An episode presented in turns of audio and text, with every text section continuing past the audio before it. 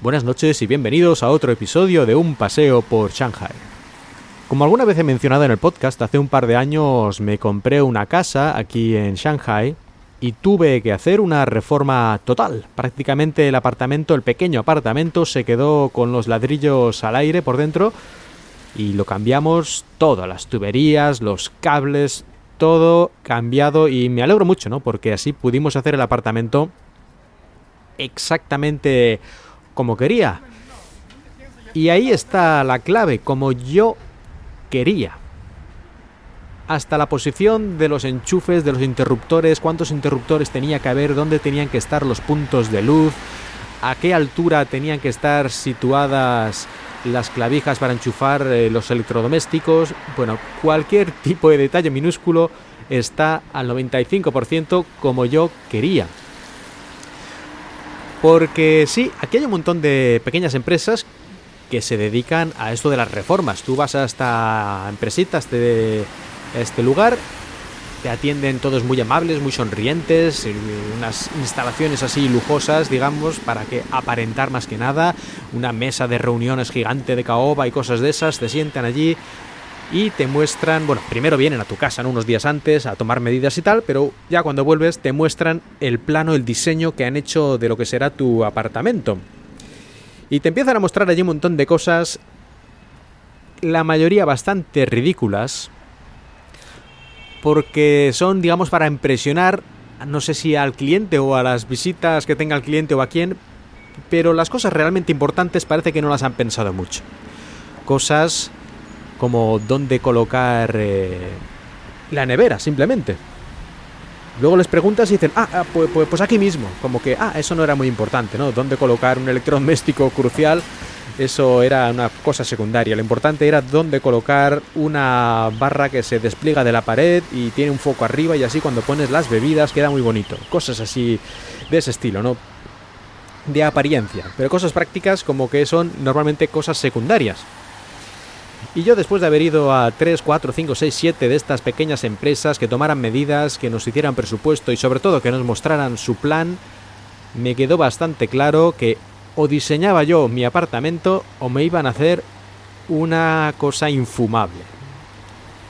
Y si ya en el diseño había cosas obviamente mal, imagínate cómo sería después de que acabaran de hacerlo en la realidad. Y me puse a ello.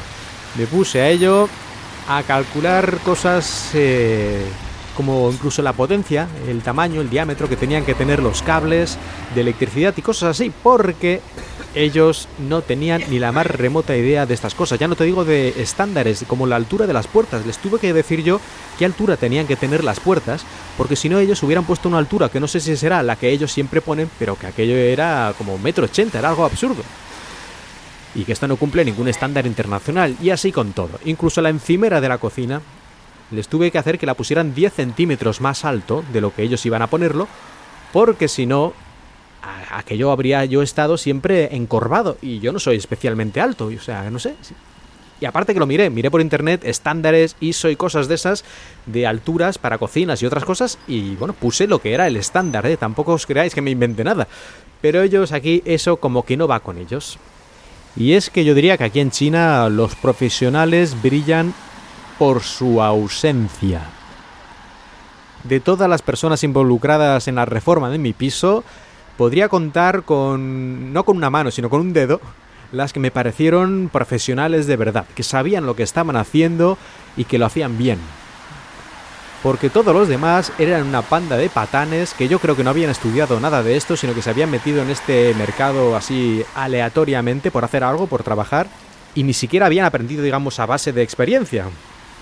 Porque hacían cosas que yo, sin saber del tema, me daba cuenta que estaban mal y les tenía que decir yo, esto no lo hagas así porque va a pasar esto, esto y esto y la vamos a cagar. Y ellos me miraban con cara de, ah, pues bien, como tú digas, ¿eh? si a mí me da igual.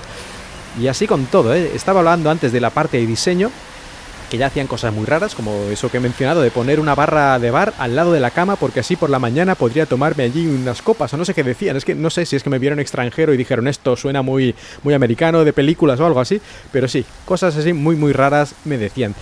De hecho, prácticamente de todos los diseños que vi, creo que la única cosa que me inspiró un poco fue poner un tatami, aunque ya teníamos una idea un poquito así de hacer algo parecido, Pero bueno, eso fue lo único, todo lo demás desechado y yo empecé de cero con un programa que hay eh, en el ordenador, en el PC, me lo descargué para hacer diseños de apartamentos y tal, hice las medidas y al centímetro fui poniendo todos y cada uno de los detalles, haciendo 33 versiones, cambiando las cosas hasta que estuvo a nuestro gusto. Y yo creo que al final la cosa quedó tan bien como podría haber quedado y mucho mejor de lo que hubiera quedado si les hubiéramos dicho sí, sí, haced, haced lo vuestro y voy a dejar aquí el episodio y el próximo día continúo explicando algunas cositas más sobre este tema, así que espero que hayáis disfrutado de este paseo por Shanghai y hasta pronto.